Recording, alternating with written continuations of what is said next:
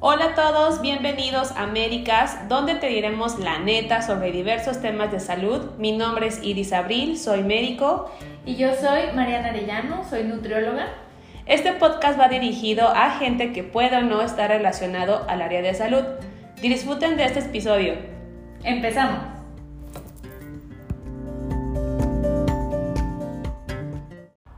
¿Qué onda con mi inicio? Todo se me lengua la traba. Perdónenme, perdónenme. A veces son cosas que pasan. Hola Mariana, qué gusto tenerte. Les quiero platicar que esta idea empezó junto con mi amiga, pero mi, yo mera. ya sé, pero es la, la mujer más ocupada que conozco. ya pronto ya no, pronto ya no, eso espero.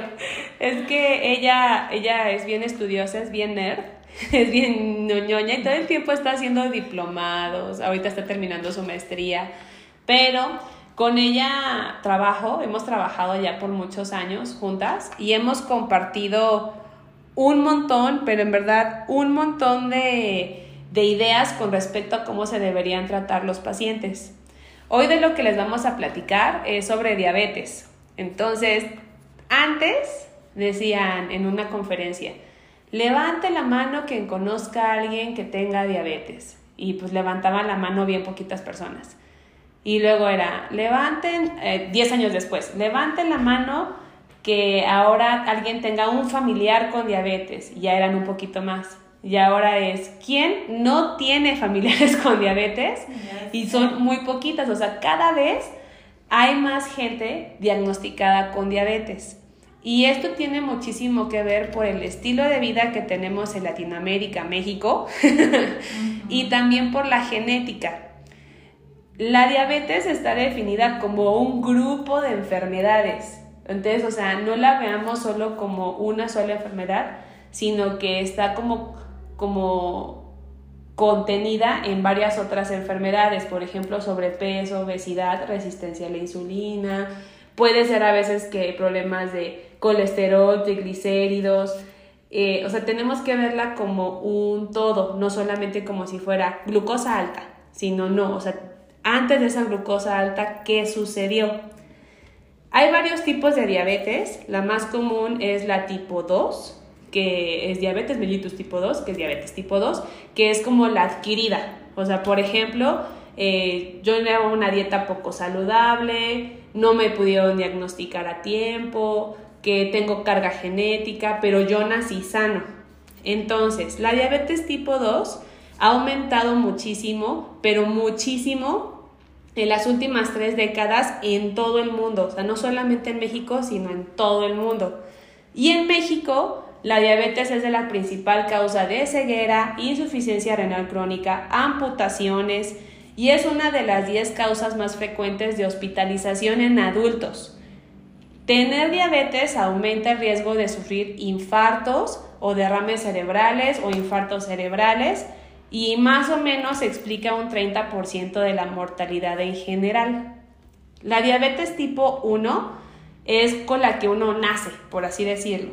La diabetes tipo 1 no es tan frecuente, pero sí, sí existe y esa se diagnostica desde la infancia y es porque una glándula que produce insulina, que se llama páncreas, no puede producir insulina. La diabetes tipo 2 es el 90% de los casos de diabetes en, en México, en nuestro país, y normalmente se da por resistencia de la acción de la insulina, que eso es diferente. El A1 no producen insulina y el A2 sí la hay, pero hay una resistencia o un, una, un déficit de la función de la misma.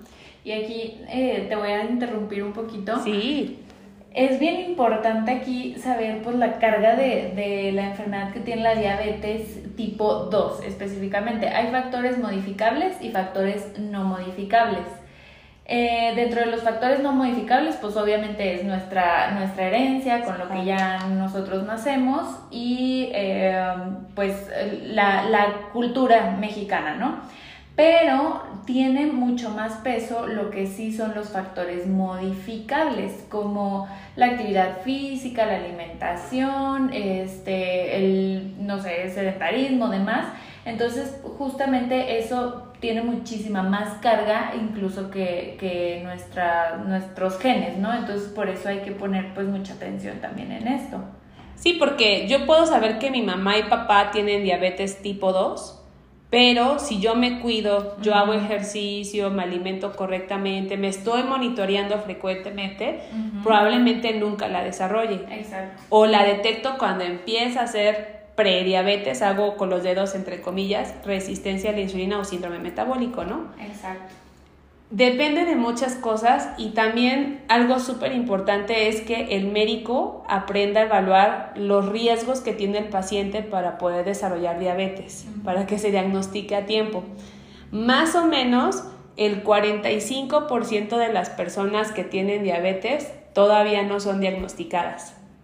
Entonces eso sí está cañón porque es más o menos la mitad de la población de diabetes todavía no se diagnostican y andan por ahí caminando sin saberlo. Entonces, sí, sí está feo. Hay otros tipos de diabetes, pero son el menos del 1% de los casos de todo los tipos de diabetes, que son por enfermedades súper raras, que son por infecciones, que son por inducidas por medicamentos. Esas, la verdad, no vale la pena ahondar mucho en el asunto porque son muy poco frecuentes. Vamos a hablar de la tipo 2, y ah, otra también que, no habíamos dicho es de la gestacional, que es un tipo de diabetes que solamente se da en el embarazo. Una de cada 11 personas en el mundo tiene diabetes tipo 2. O sea, está cañón. Júntense 15 personas y vean cuántas de ellas tienen diabetes y si no, por lo menos una de esas ya tiene diabetes pero no ha sido diagnosticada. De los factores de riesgo que Mariana nos hablaba, tenemos los genéticos, que son padres con diabetes u obesidad.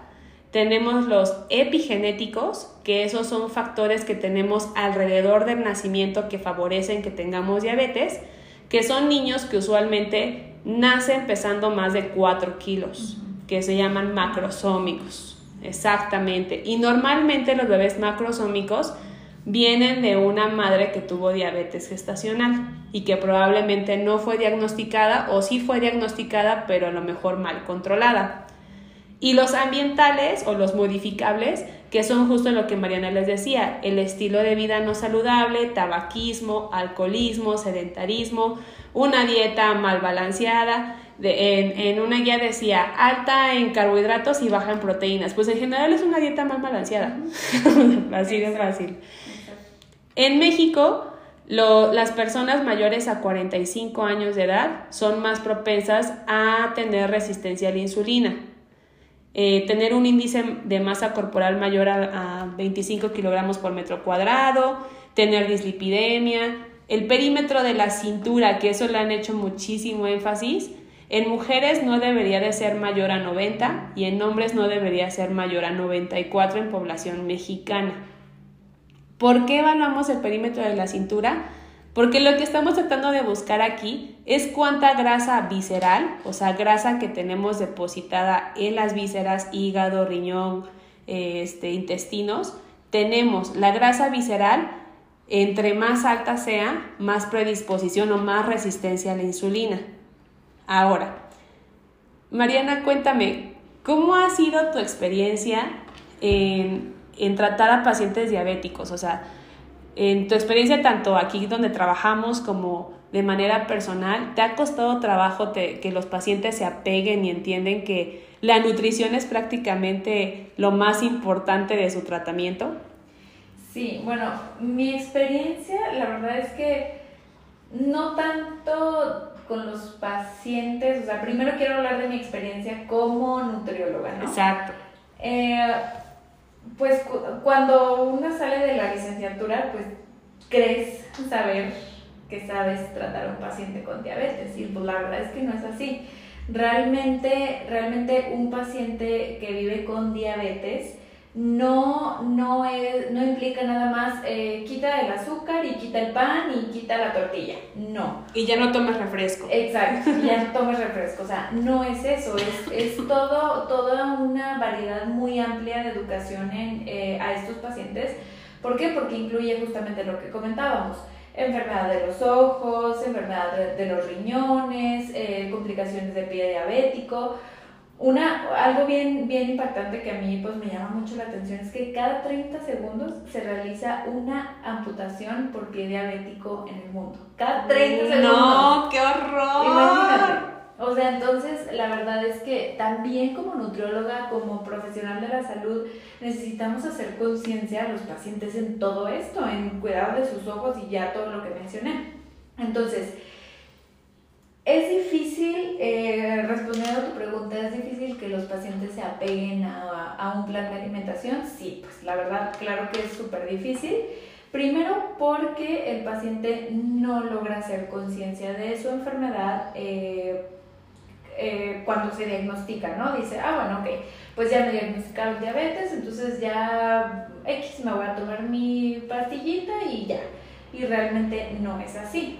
El páncreas eh, que es, que es el, la glándula que va a producir eh, la insulina, que la insulina pues ayuda a que la, el azúcar entre en nuestras células, tiene, por así decirlo, como un, una reserva, que si nosotros no cuidamos esa reserva, ya en, en, una persona que vive con diabetes, la reserva pues de insulina ya está bajita, ¿no?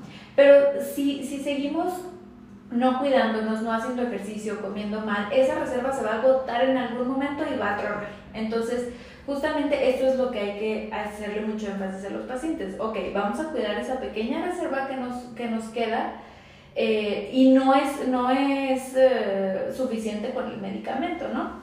Entonces, por eso es bien importante tratar de hacer conciencia y aquí es bien importante también ir de la mano siempre con un psicólogo ¿Por qué? Para que el paciente logre entender que por su salud tiene que hacer algún cambio, o sea, que tiene que hacer algo diferente si quiere vivir los siguientes años de su vida pues con buena calidad, ¿no? Sí, porque también luego los pacientes se sienten como condenados de ya, tengo diabetes, me voy a quedar ciego, me van a tener que dializar, me van a tener que hacer y no, o sea, justamente el psicólogo primero les va a ayudar a vivir el duelo de la enfermedad, que es cómo me siento yo al, diagnóstico de diabetes, ¿no? Que aunque no es un diagnóstico mortal, como cuando te dicen tienes cáncer, tienes bla, bla, o sea, de todas formas es un diagnóstico que sabes que ya te va a cambiar la vida y tienes que vivir por las fases del duelo como si hubieras perdido una persona, pero aquí es el duelo de tu salud. Y justamente eh, hablando de, del duelo, pues el duelo tiene creo que cinco, cinco etapas. Una de ellas es la negación. Entonces muchos pacientes se quedan en, ese, en esa etapa Años. de la negación y no, no, no, yo estoy bien, yo estoy bien y yo estoy bien. Y qué padre, porque la mente también es muy poderosa y hay que estar siempre positivos pensando que estamos bien pero sí hacer cambios. Entonces, desde la parte de la alimentación, ¿yo qué les podría decir? No hay que satanizar primero los carbohidratos. O sea, no, no. Hay, hay, los carbohidratos son un grupo de alimentos súper, súper extensos. En lo que sí me gustaría hacer énfasis es en que hay que ver qué calidad de carbohidratos estamos consumiendo. Justo, que te iba a preguntar, ¿y qué son los carbohidratos? Ah, ok. bueno, los carbohidratos son el grupo de alimentos que tienen el potencial de elevar los niveles de glucosa en la sangre. Hay otro grupo que son las, pues, las proteínas, que todos lo conocemos, la, la carne, el pollo, el pescado, eh, los lácteos, etcétera que esos no, no, tienen, no elevan la glucosa tanto como, como la va a elevar un carbohidrato y las grasas. Las grasas tampoco lo va a elevar. Entonces, los carbohidratos, por darles algunos, algunos ejemplos, son todos los derivados pues, del trigo, la pasta, el arroz, eh, las tortillas, los panes, las harinas, los frijoles, que ahorita voy a hacer un paréntesis con los frijoles y lentejas y garbanzos y todo esto. Eh, justamente a lo que, a lo que, lo que quiero hacer énfasis es calidad, no cantidad. Claro. Entonces, por ejemplo, una fruta que muchos, muchos pacientes tienden a, a, satanizar las frutas y tengo diabetes o vivo con diabetes, entonces ya jamás voy a poder volver a comer una fruta. No, no es así. Simplemente hay que, hay que ver, hay que racionar las, las cantidades, porque si la fruta tiene azúcar, claro que la tiene, pero también tiene fibra. Entonces la fibra ayuda a que esa, esa azúcar no se absorba igual o que si nos comemos un dulce, por Claro, ejemplo. claro. Entonces, eh, ahí hay que, ahí hay que, si, si ustedes, eh, pacientes que nos están escuchando, tienen una nutrióloga que les prohíbe por completo las frutas, ahí no es. Corre y cuéntaselo a tu mejor Ah, sí, amigo o a la persona de más confianza. Exactamente, porque la, el, eh, si nosotros lo vemos ya como un todo, ¿qué nos, qué nos aporta una fruta? Nos va a aportar fibra, nos va a aportar vitaminas, nos va a aportar antioxidantes, minerales, entonces hay que ver, hay que hacer un balance, ¿no? Por ejemplo, el azúcar refinada o el pan refinado, ¿a qué me refiero con pan refinado? Pan blanco, eh, los dulces, los pasteles, todo esto que son azúcares eh, que así como la- las ingerimos, así se elevan a nuestros niveles de sangre. Eso sí hay que tener un poquito más de cuidado, ¿no? Porque, justamente por esto, porque son alimentos que ya pasaron por un proceso de, de refinamiento y demás, las azúcares, entonces no tienen fibra y sí van a elevar los niveles de glucosa, entonces va, va a afectar lo que es ojos, riñones y demás, ¿no? Eh, um, Y es, ¿sabes qué me acabo de acordar? No sé si te ha tocado ver un meme, pero es real, o sea, basado en hechos reales. De ay, me tomo mi metformina, pero con con Coca-Cola porque si no me siento mal, ¿no? O sea, no quiere decir que si yo me voy a comer un pan, pues me voy a tomar una metformina más o doble de mi medicación. No, No, porque en verdad muchos pacientes como que dicen, ya sé que eso es malo, un alimento rico en carbohidratos de mala calidad, entonces voy a dobletear mi dosis para que no se me suba la glucosa. Son bien mañosos. Sí, claro, porque a lo mejor si, si, se to- si se toman en casa una glucosa capilar, pues sí va a salir normal. Eh, El azúcar en sangre, ok, pero el daño que ya hizo a nuestros eh, órganos blancos como ojos, riñones y eh, pies a lo mejor, ese, ese no, no es reversible. O sea, el azúcar que tú ingeriste, ese daño pues ya está, ya está hecho, ¿no? sí. Entonces, eh, también, también, es, también me gustaría hacer mucho, mucho énfasis en lo que es el automonitoreo de un paciente que vive con diabetes, el cuidado de sus pies.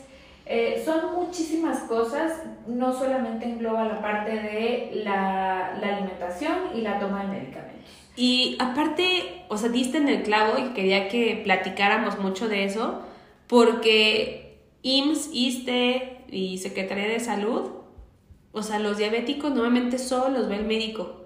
Solo cuando ya se están complicando, ya los mandan a nutrición y creen que por eso ya es un servicio integral. Y no, o sea, justamente debería, un paciente que vive con diabetes debería ser atendido por múltiples especialistas, o sea, un equipo multidisciplinario por todo el tipo de complicaciones que tiene.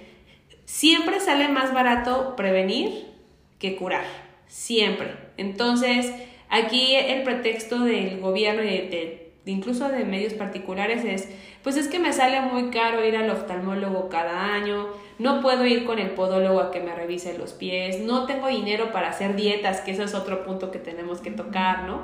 Eh, no puedo ir al dentista cada cierto tiempo que me revisen los dientes, no me gusta ir al psicólogo o es muy caro ir al psicólogo, entonces no te estás atendiendo correctamente. O sea, ya Sí. no. Todo lo que pudiste haber prevenido de complicaciones, un médico y a lo mejor una nutrióloga de vez en cuando no lo van a poder prevenir. O sea, Exacto. son dos contra un montón de especialistas que deberían ser deberían estar atendiendo a estos pacientes. Exacto. Sí, y la verdad, eh, no, no tiene que ser realmente algo muy costoso también para los pacientes. Puede, incluso hay muchísimo material en internet sobre autocuidado. Autocuidado de eh, algo tan, tan simple como aprender a identificar una lesión en los pies. que- Claro. Que, te puede ayudar a, a prevenir que te amputen un pie, ¿no? O sea, son, son cositas así muy, muy, muy pequeñas, muy simples, pero que realmente pueden hacer un gran cambio. Aquí lo que, lo que sí es bien importante es que pues, el paciente esté involucrado en su enfermedad y que realmente se interese y que realmente eh, quiera hacer pues un cambio, ¿no? O, pues sí, un cambio. Justamente que esté consciente del tipo de enfermedad con el que está viviendo, lo que decíamos por eso el apoyo de psicología. Sí, y aquí también el apoyo de la familia es bien importante. Uf. ¿Por qué? Porque supongamos que tenemos en, en casa un, un integrante de la familia que vive con diabetes entonces, todos los demás dicen, ah, bueno, ok, tú, fulanita, ya no puedes tomar refresco, no puedes, tomar, no puedes comer eh, pastel, ni azúcar, ni nada, pero todos los demás sí. Pues no, está difícil, obviamente. Entonces aquí los, la, la familia también se tiene que involucrar, ser un poquito más solidarios para pues, la persona que vive con diabetes, para que sea más llevadero, ¿no? Y que todos adopten este nuevo estilo de vida. Sí, está bien difícil, está súper difícil. Yo siempre les digo, cuando vemos niños con obesidad, siempre les digo, pues, ¿cómo están los papás, no? Entonces, si un integrante de la familia ya vive con diabetes, pues lo más seguro es que la esposa, los hijos, los hermanos, los papás, probablemente también tengan un problema de glucosa, colesterol. ¿Por qué? Porque son hábitos alimenticios aprendidos. Exacto, exacto. Y, y, es difícil, sí, sí es difícil porque la mayoría de las personas que se diagnostican con diabetes tipo 2, pues es arriba de los 50 años, que ya traen una historia de hábitos de alimentación pues un poquito malos, entonces sí es difícil cambiarlos, ¿no? Por, e, justamente por eso hacemos tanto énfasis en la ayuda, en todo esto, que, que vayan de la mano con un, con un psicólogo. Educación, educación, al paciente. No, no es que vayan a una nutróloga para que me den una dieta. Quiero que me dé una dieta de metroprólogo. Sí, y no. No, es que te eduque, que te enseñe a comer, que te enseñe a escoger los alimentos. Hábitos alimenticios. No hay alimentos malos o sea, no satanicemos, como dijo María, no satanicen al carbohidrato, o sea, no, es necesario. Exacto. Todo es, pues, control, ¿no? Y también otra cosa bien importante, la actividad física. Eso es súper, súper importante y se ha visto que la actividad física de resistencia les funciona mejor a los pacientes que viven con diabetes. Más que el cardiovascular. Más que cardiovascular. No puedo creerlo. Sí, ¿por qué? Porque el, al desarrollar masa muscular con ejercicios de resistencia, por ejemplo, eh, sentadillas, lagartijas, algo que implique algún tipo de fuerza, al desarrollar esta masa muscular, el músculo es un órgano muy sensible a la insulina. Entonces, entre más músculo tenga yo, pues más eh, captación de glucosa va a haber hacia mis músculos. ¿Sabes qué? Sí tienes muchísima razón, porque mi mamá vive con diabetes, entonces ella una vez me dijo, ay, vi que se, me sentía mal y dije, seguro tengo la glucosa alta. Y se revisó la glucosa, tenía 200 no sé qué. Y Dice, entonces me puse a hacer un montón de ejercicio y me tomé la glucosa después y ya la tenía en 110. Entonces mi mamá agarró también esa maña de que si se sentía mal, pues hacía más ejercicio. Bueno, pero por, por lo menos eh, el ejercicio, pues... Eh, sí, claro. Ya su músculo ahí se va a quedar, ¿no? Pero el, el, medicamento ese sí no hay que recetarlo porque incluso puede haber pues, se puede caer en alguna hipoglucemia. Que, eso es súper peligroso. Es muy peligroso. Es más peligroso una hipoglucemia que una hiperglucemia de 200 o de 300, pero una hipoglucemia sí te puede matar. Ahora, no por eso no van a tomar su medicamento. Por eso siempre, y debería ser así, los medicamentos deberían tomarse en cuenta también a lo que está comiendo. Porque, por ejemplo, si yo le mando a un paciente insulina, pero no le enseño cómo monitorarse la glucosa, qué es lo que debe comer, cómo se, cómo se detecta una hipoglucemia, cómo se revierte, es un paciente que prácticamente lo estoy condenando a que se sienta mal y que diga, la insulina es mala, los medicamentos me ponen peor, más que la propia diabetes, ¿no? Sí, y la verdad es que hay muchísimos mitos sobre la insulina. Que si causa ceguera, que si eh, me va a dar una hipoglucemia grave, o sea, hay muchísimos mitos que la verdad es que sí, eso hay que desmentirlo y yo, yo me atrevería a decir que con un experto en diabetes. Sí. Porque incluso muchos médicos o nutriólogos no lo sabemos, o sea, no sabemos tratar integralmente a un paciente que vive con diabetes, entonces sí mi recomendación siempre sería vayan con un experto en diabetes. Esta Mariana tuvo hace poquito la experiencia de estar en, en el mejor hospital de Latinoamérica, me atrevería a decir. Sí. y justo tienen un área donde atienden a personas que viven con diabetes. Y yo quiero que nos cuentes cómo es esta experiencia, o sea, cómo, cómo los pacientes llegan ahí, cómo es que les enseñan, qué te llevaste tú de aprendizaje del famoso Caipari.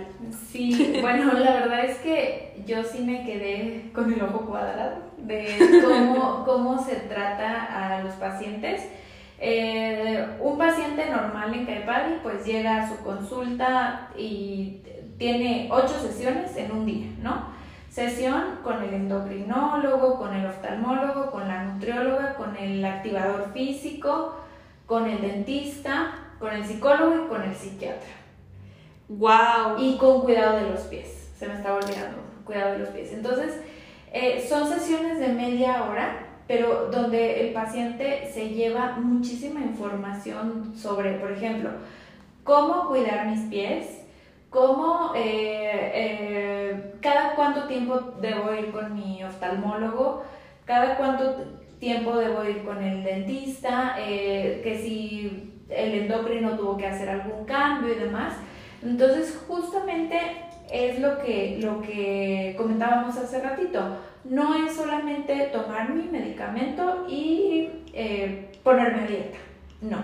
Entonces, justamente es cuidar todo, cada aspecto de mí, incluso hasta involucrar a mi familia, si, si, es necesario tomar algún tipo de terapia psiquiátrica, psicológica.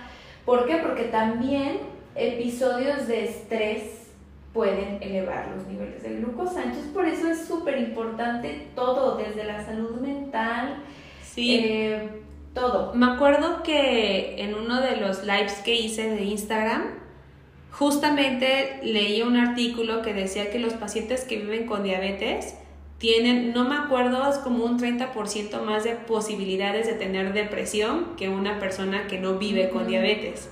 Exacto. Y eso también pues genera más estrés, más cortisol, más hiperglucemia. Claro, claro.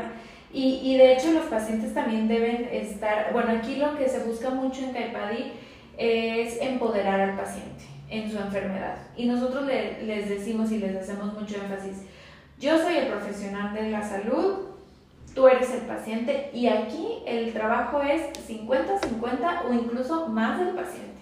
Sí. Porque mu mucho, muchas personas luego dicen, bueno, no, es que la, mi diabetes la trata pues mi médico y no es así. No es así, realmente es un, es un estar colaborando muy de la mano eh, profesional de la salud y paciente para, para llevar, para pues tener éxito, ¿no? Para evitar complicaciones a futuro. Oye, Mariana, ¿y por qué tienen que ir al dentista?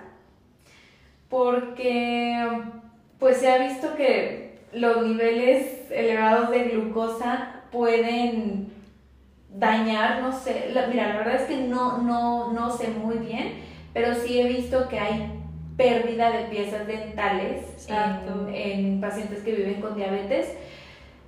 Y también cambia el, la, la, microbiota de la boca ah, por el exceso de glucosa. De Entonces, al cambiar la microbiota de la boca, se acumula más sarro y por eso pierde los dientes. Ok, porque se van como desgastando. Como desgastando, exactamente. Sí, porque justamente es lo que, eh, no sé si han escuchado de un experimento muy famoso que se hace, que dice, tú, cuando tu hijo así pierda una pieza dental, ponle en un vaso con coca y, al, y al, la deja toda una noche y al día siguiente se deshace. ya no va a estar. Supongo que es por lo mismo. Exactamente, exactamente.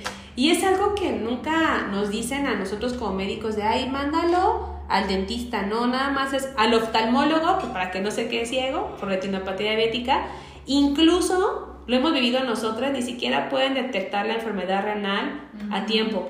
Sí, no. O sea, no la, y eso sí nos corresponde a los médicos de primer contacto. Neuropatía diabética, que esto también es súper importante, el dolor, pueden sentir, empiezan con hormigueo en los pies o disminución de la, de la sensibilidad y por eso es que se lastiman, no les duele y como no se revisan los pies, se van haciendo lesiones que van aumentando, aumentando hasta que ya es muy difícil controlarlas, hasta que les tienen que cortar un dedo o la mitad del pie o la pierna, ¿no? También hay problemas de mineralización en los huesos, se llama osteodistrofia diabética Sí, eso también está súper interesante, la verdad. Creo que esto es algo como que apenas va surgiendo, pero sí está... O sea, eh, ¿cómo, ¿cómo afecta literal en todos los aparatos y sistemas la diabetes? Sí, pues es que está en todo el cuerpo. Es como les digo, eh, cuando luego vienen aquí con el diagnóstico que hablamos de la vez pasada de osteoporosis, es que tengo osteoporosis en la columna y le digo, no, pues es que la osteoporosis es una enfermedad sistémica. Es como si te dijera, solo tengo diabetes en un dedo. Pues no. Igual. ¿Cómo diagnosticamos la diabetes? Hay síntomas típicos. Se llaman poliuria, polidipsia, este, polifagia. Poliuria, orina mucho. Polidipsia, tengo mucha sed. Polifagia, tengo mucha hambre. A veces también pueden presentar pérdida de peso sin razón aparente. A veces. Eh, ¿Cuándo yo puedo diagnosticar diabetes? Si me tomo una glucosa eh, por un piquetito del dedo que se llama glucemia capilar y que tenga mayor a 200 miligramos sobre decilitro de glucosa. O sea, me tomo la glucosa en la calle de, a ver señora, venga, le tomo la glucosa y tengo 200. Ah, ya se acabo de comer, no importa. Incluso la glucosa después de comer tiene un límite. Arriba de 200 yo ya puedo diagnosticar a esa persona con diabetes. Cuando le pido estudios de laboratorio, en ayunas y tiene la glucosa por arriba de 126. O igual, si yo tengo el aparatito en mi casa y un día me tomo la glucosa y está arriba de 126, es diabetes. Hay un estudio que se llama curva de tolerancia a la glucosa, que justamente al paciente se le da de tomar un frasco de glucosa y se le va tomando la glucosa dos horas después de que le dimos esa carga. Entonces debe de tener ciertos valores. Si sale por arriba de, de 200, pues es diabetes. Y hay otro estudio que se llama hemoglobina glucosilada, que siempre yo les digo, la hemoglobina glucosilada, los borrachos y los niños siempre dicen la verdad. y este valor es una, es una proteína que me dice cuánto ha tenido de glucosa un paciente en los últimos tres meses. Si este valor está por arriba de 6.5, también es diabetes. Se quiere decir que ha tenido la glucosa promedio al día arriba de 126. Entonces, eso es como nosotros los médicos diagnosticamos diabetes, o sea, con las pruebas. Los síntomas, hay veces que los pacientes no tienen síntomas y tienen glucosas de 300, o sea, no siempre se presentan. Y ¿Cómo vamos a tratar un paciente? Por lo menos ustedes ya que saben cómo se diagnostica la diabetes, cuáles son los síntomas o si conocen a alguien que vive con diabetes, sugieran, por favor, vayan al psicólogo, vayan al psiquiatra, ve al odontólogo, ya fuiste con el oftalmólogo, ya fuiste a nutrición y no es de que lo sientes así, ay, tú tienes diabetes y estás comiendo pastel, ¿no? Y pues no, o sea, ¿qué tiene? No hay alimentos malos. Si es un alimento de ocasión, de ocasión, no pasa nada. Exacto. De ocasión, no pasa nada. Y la verdad es que todos los mexicanos tenemos un poquito más de riesgo de tener diabetes que en el mundo, porque pues nuestra genética nos ha jugado chueco y nuestra dieta también, pero todos debemos hacernos un chequeo por lo menos anual para saber si estamos bien o no, y no solamente de la glucosa, sino de perfil de lípidos, de la presión arterial, y pues hagan una introspección de toda la gente que conocen que vive con diabetes, qué tanto se han cuidado. Sí, y aquí también no me gustaría agregar, la diabetes no es, no es solo centrarnos en los niveles de glucosa o de hemoglobina glucosilada. También hay que revisar eh, muchas veces estos pacientes también viven con, eh, tienen presión alta o dislipidemias, entonces también para decir que realmente la, la, glucosa, la diabetes, nuestra diabetes está bien controlada, hay que revisar cinco puntos, que son hemoglobina glucosilada, eh, los niveles de, de triglicéridos, de colesterol malo, presión arterial y el peso, tener un peso saludable. Híjole, yo recuerdo muy pocos pacientes que cumplan con todo eso. Sí, sí, sí. pero pero es, es, es posible. Realmente esto es lo que queremos, que si tú que nos estás escuchando eres una persona que vive con diabetes o algún familiar, pues prevenir, ¿no? Prevenir complicaciones y saber más o menos con quién dirigirte para, para tener un tratamiento pues lo más integral posible. Sí, claro. La verdad es que este tema da mucho de qué hablar, pero muchísimo. Por eso es que todos los, los médicos cuando van a primer contacto siempre están en busca de, ¿no? Porque quieren cacharla a tiempo, pero tenemos que aprender a verlo de una manera integral. Y si pusieron atención, tratamos de decir pacientes que viven con diabetes.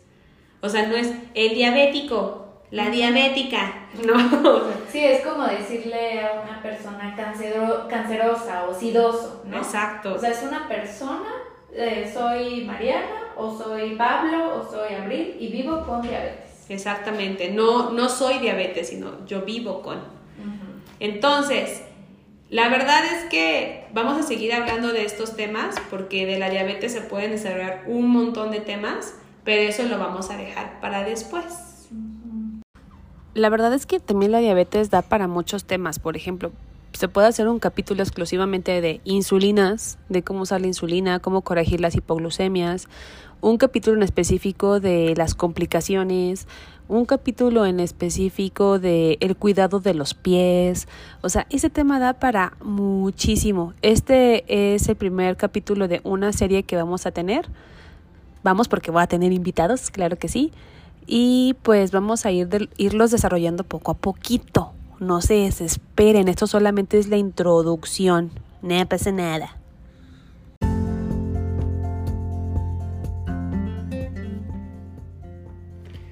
La verdad es que este tema da muchísimo de qué hablar. Está padrísimo. Yo de este tema he leído mucho, pues todo, la mayoría de los médicos de primer contacto hemos leído mucho.